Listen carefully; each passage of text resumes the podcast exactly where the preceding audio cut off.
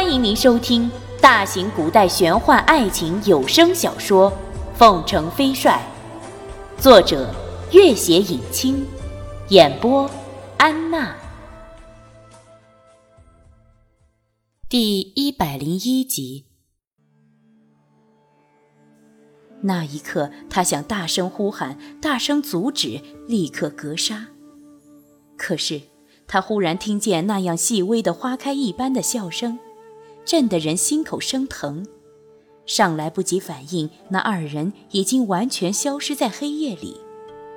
现在，终于，那样熟悉的花开一样的笑声再也不在拓桑身边了。这个不守清规的伯克多，终于独自回到了密室，心口的疼痛已经变成了麻木，全人的绝望已经让人疯狂。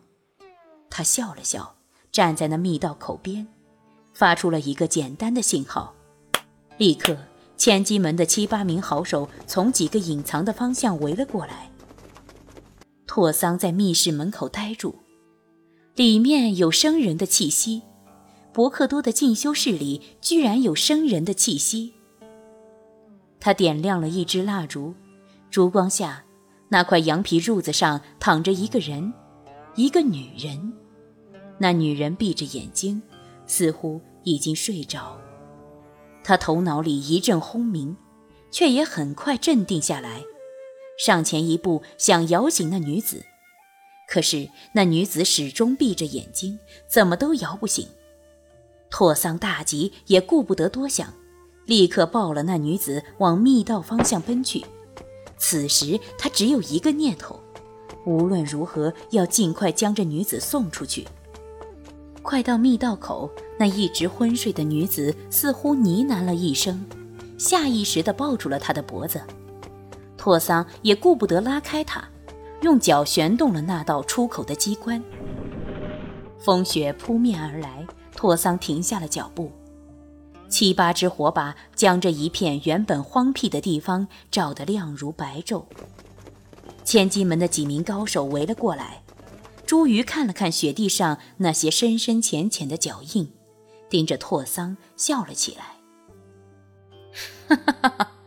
神圣的伯克多，你要到哪里去？拓桑平视着他的目光，点了点头。朱大人，你倒真用心了。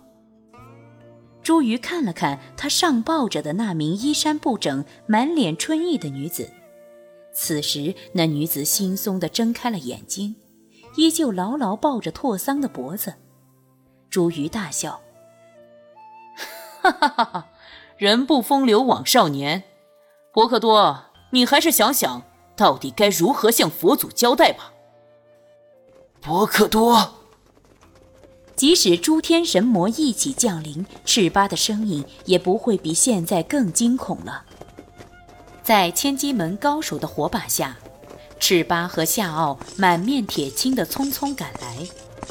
夏奥拖着戒律的那条长长的铁棒，整个人已经完全呆住了。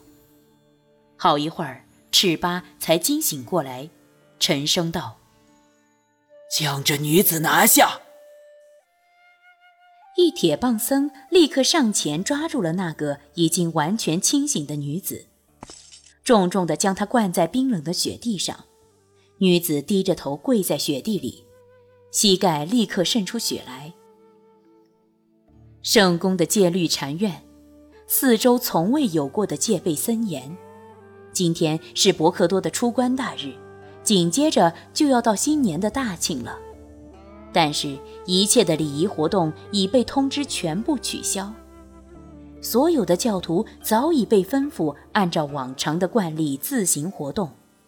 他们虽然修炼日久，较之常人更容易接受种种意外，但是各自心里依旧有了深深的惶惑和不安。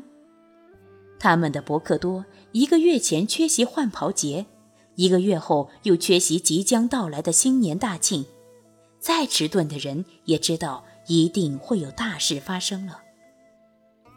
拓桑站在戒律院的上首，赤巴、夏奥以及那名老得看不出年龄的长老等几人惶惶不安地分立在他两边。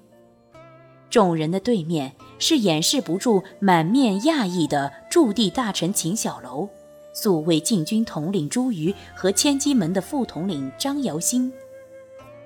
秦小楼怒瞪了一眼朱瑜，似乎在询问他究竟是怎么回事。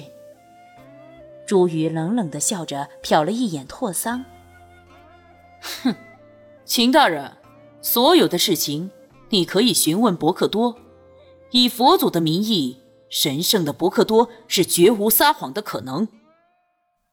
没有任何人回应，所有人甚至都不敢正视伯克多那平静的目光。这是圣宫历史上第一位进入戒律院的伯克多。大家都不知道该怎么办，更不敢擅自开口审问伯克多。秦小楼心里也十分不安，作为驻地大臣。他万万没有料到会有这样的情况发生，更不认为自己有权利私下审问伯克多。他寻思了一会儿，才道：“朱大人，不如……”朱瑜笑道：“秦大人若觉得为难，下官就不妨越俎代庖了。下官既是奉旨前来调查，就有义务和责任。”将这件事情对圣公和朝廷有所交代。他盯着拓桑，伯克多，你对那女子还有什么话说？所有人的目光一起转向了拓桑，拓桑的神色丝毫不变。那女子是无辜的，你们立刻放了她。赤巴和夏奥交换了一下眼色，朱宇笑了起来。哈哈哈！哈，伯克多谎称重病缺席换袍节，又在闭关的最后一晚从密道偷偷将一女子送出去。这女子无辜还是你无辜？你们谁相信？众人哑口无言。那名老的看不出年纪的长老忽然朗声道：“我相信。”众人吃了一惊，向他看去。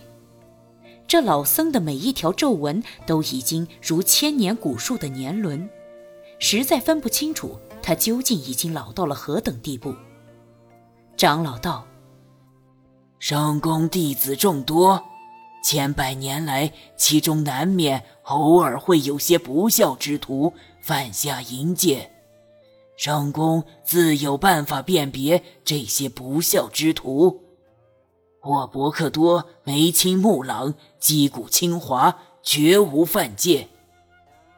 朱宇愣了一下，笑了起来，拍了拍手，立刻千机门的两人带上了一个女子。朱宇笑道：“哈哈哈，伯克多，这个女子你认不认识？”目光全部聚集到了那个女子身上。女子呆呆地站在那里。深深地低了头，披头散发，不成人形。秦小楼听了那长老的话，心里本来已经轻松了一点儿，可是见了这个女子，心立即就沉了下去。这个女子虽然面色并不妖娆，但一眼可以看出，早非守身如玉的闺中好女。朱瑜道：“婆克多，你可认识她？”拓桑点了点头，但是他是无辜的，你们即刻放了他。哈哈，你说央金是无辜的？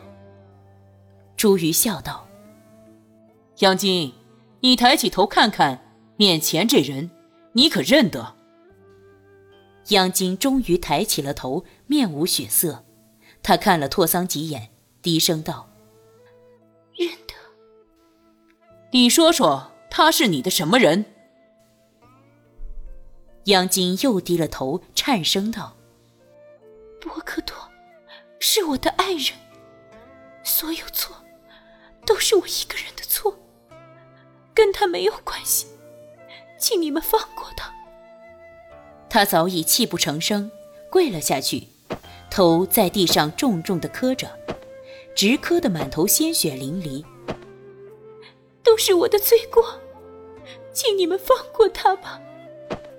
拓桑暗自叹息了一声，朱鱼冷冷地看了他一眼：“你二人倒真是一对同命鸳鸯啊！都这个地步了，还互相为对方求情。你真是这么认为的吗，朱大人？”拓桑平静地看了他一眼，朱瑜忽然有点不敢正视那双目光，立刻转过了头。